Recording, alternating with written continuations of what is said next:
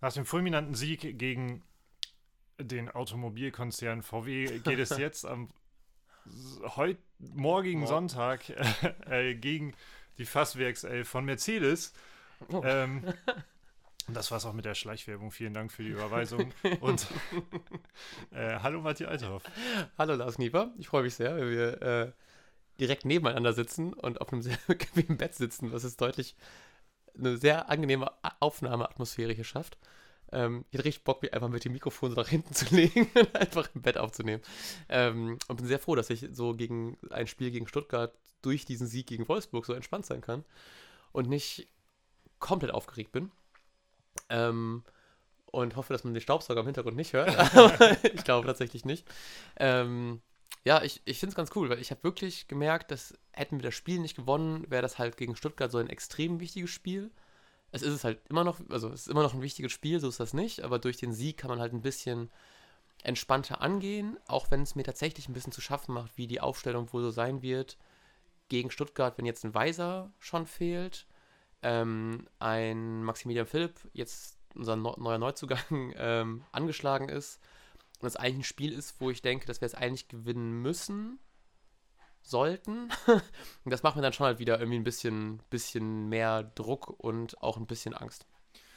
Ja, ich muss auch sagen, dass ich ja nicht so entspannt bin, weil die vor dem Wolfsburg-Spiel ist ja schon quasi Krisenstimmung gewesen. Mhm.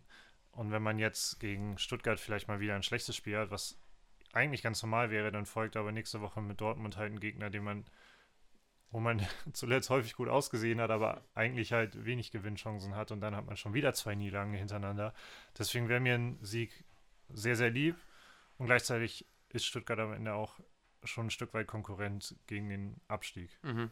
Vor allem ist danach auch Frankfurt, ne? Also ist Dortmund dann Frankfurt, also ist schon tendenziell könnten da direkt wieder zwei Niederlagen folgen, deswegen wäre es, glaube ich, schon ganz wichtig, das zu gewinnen.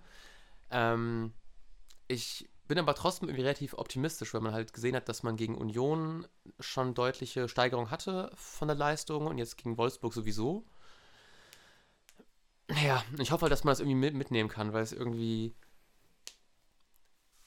Ich hoffe, dass es doch eher so eine Tendenz ist. Ne? Man hat gegen Stuttgart jetzt hoffentlich einen Gegner, der, wie gesagt, eher auf Augenhöhe ist und bin dann auch gespannt, wie das so wird, ähm, was man mitnehmen kann. Und tatsächlich bin ich echt gespannt, ob und traurig, mhm. ähm, ob Maximilian Philipp direkt einen Einfluss haben wird in dem Spiel, weil es ja irgendwie angeschlagen ist, war noch nicht klar, ob er spielen kann oder nicht.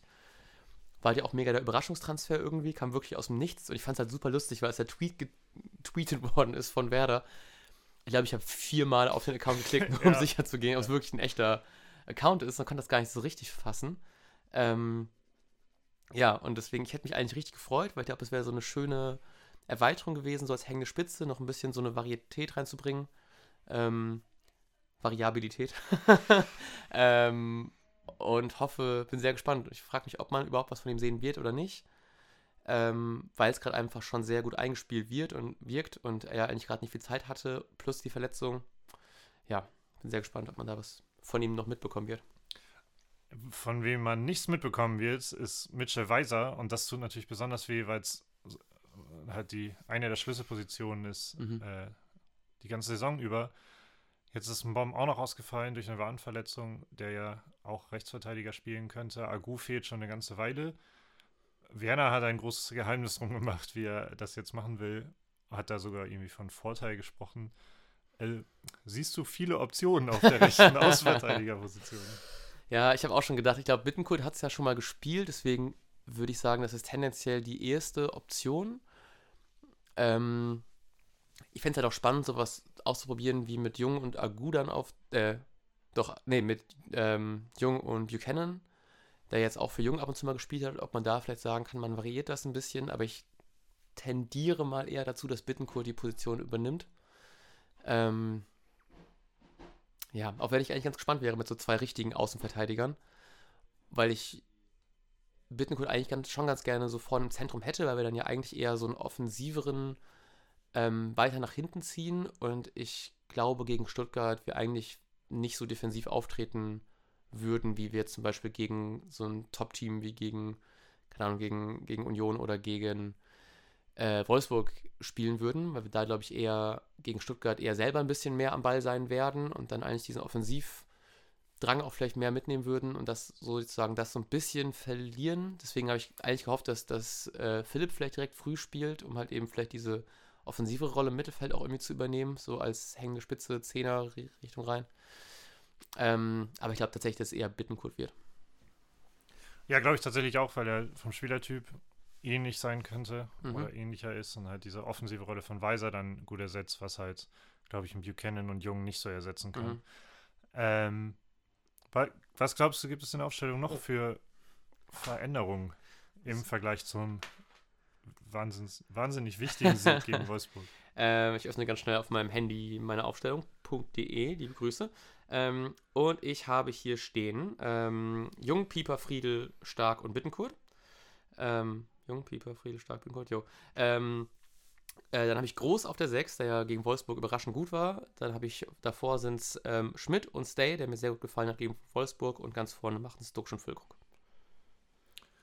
Ja, jetzt bringst du mich natürlich in Schwierigkeiten. Ich sag, dass plötzlich Gruev spielt für Groß, obwohl ich, also eigentlich glaube ich auch, dass man genauso spielen werden, wie wollen würde, wie gegen Wolfsburg, nur halt, dass man Weise austauschen muss. Ähm, und was ist dein Kick-Tipp-Tipp? Ich glaube, ich habe 3-2 getippt. Ich hoffe auf ein Für- sehr für gutes Werder? Spiel für Werder. Ähm, ich öffne es, glaube ich, habe ich hab 3-1 getippt für Werder. Also an 1 zu 3 ist ja auswärts. Ähm, aber ich finde das natürlich in der Schnelle nicht, deswegen gucke ich ganz schnell. Ja, nee, ich habe ein 2-1 getippt ähm, für Werder und hoffe, dass sie das schaffen. Das Spiel ist, wie ihr natürlich alle wisst, am Sonntag um 15.30 Uhr. Und wahrscheinlich werdet ihr den Nachbericht irgendwann am Montag hören Mhm. oder so. Ja. Äh, ja, müssen wir mal gucken. Aber werdet ihr natürlich alles sehen, wenn ihr uns fleißig abonniert im Podcatcher eures Vertrauens, auf Twitter oder auf allen anderen Plattformen. Bis dahin wünschen wir euch einen wunderbaren Bundesligaspieltag und wir sagen bis dahin. Ciao, ciao. Ciao.